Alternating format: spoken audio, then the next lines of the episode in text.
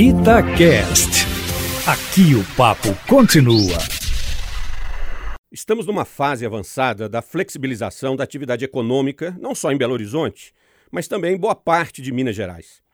Os números da pandemia no estado revelam relativo controle da situação, tanto em termos da taxa de reprodução do vírus, como também da ocupação de leitos de enfermaria e de tratamento intensivo.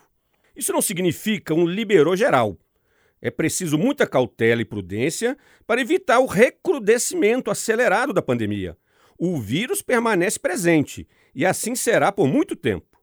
Diante dos indicadores favoráveis, o setor do ensino particular está aumentando sua pressão sobre as autoridades governamentais para que haja o retorno das aulas presenciais. Tal medida seria bastante temerária diante dos fatos que estão ocorrendo em outras partes do planeta.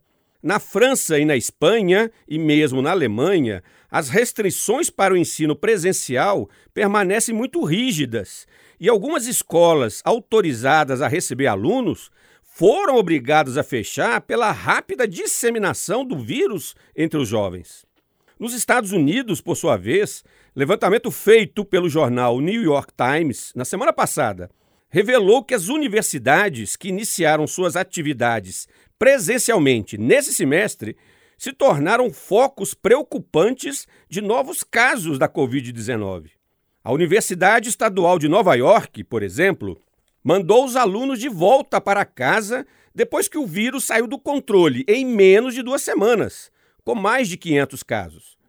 Ainda segundo o levantamento desse jornal, nas cidades norte-americanas, onde os estudantes representam pelo menos 10% da população, Metade dessas cidades havia experimentado suas piores semanas na pandemia quando as aulas presenciais retornaram agora no mês de agosto.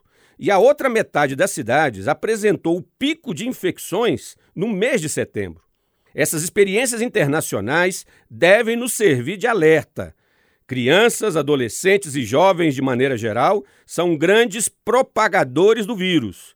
É prudente, pelo menos por enquanto, manter a restrição do retorno das aulas presenciais nas escolas e universidades de Minas Gerais. Luiz Flávio Sapori para a Rádio Itatiaia.